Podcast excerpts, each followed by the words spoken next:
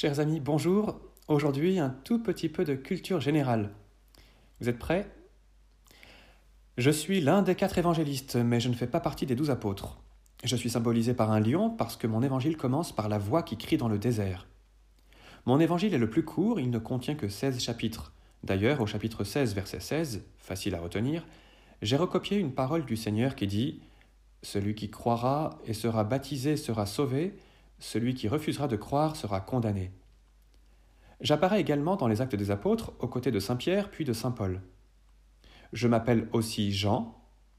Le patriarcat d'Alexandrie est sous mon patronage parce que c'est moi qui ai été le premier à faire retentir la bonne nouvelle en Égypte. J'ai laissé mon nom également à la célèbre basilique de Venise. Mon prénom est en quatre lettres, il commence par un M et finit par un C. Qui suis-je? Je suis Saint Marc. Bravo les amis, vous êtes vraiment des champions.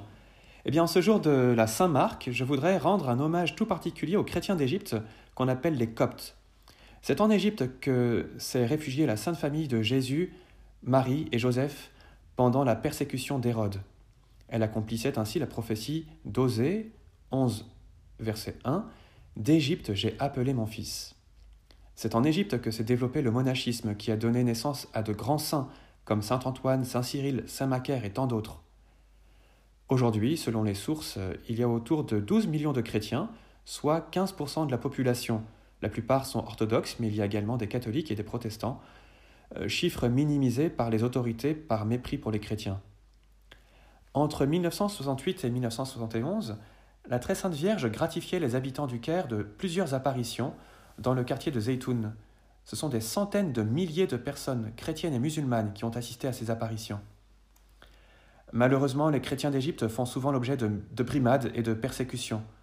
Obtenir un permis de construire une église peut prendre des années, et lorsqu'il est obtenu, eh bien, ce sont les minarets et les haut-parleurs qui s'élèvent aussitôt à proximité.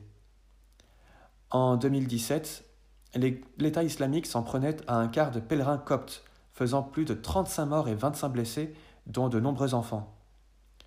Alors en ce jour de fête pour les Coptes, voulez-vous bien les soutenir? S'il vous plaît, faites un don, ne serait-ce qu'un petit don, à l'association SOS Chrétien d'Orient. Vous trouverez tout sur leur site internet. Je vous laisse avec ce petit cantique qui s'adresse à notre Seigneur et qui dit Mon bien-aimé, tu as supporté la souffrance la plus extrême par amour pour moi et pour mon salut. Bonne fête aux marques et à bientôt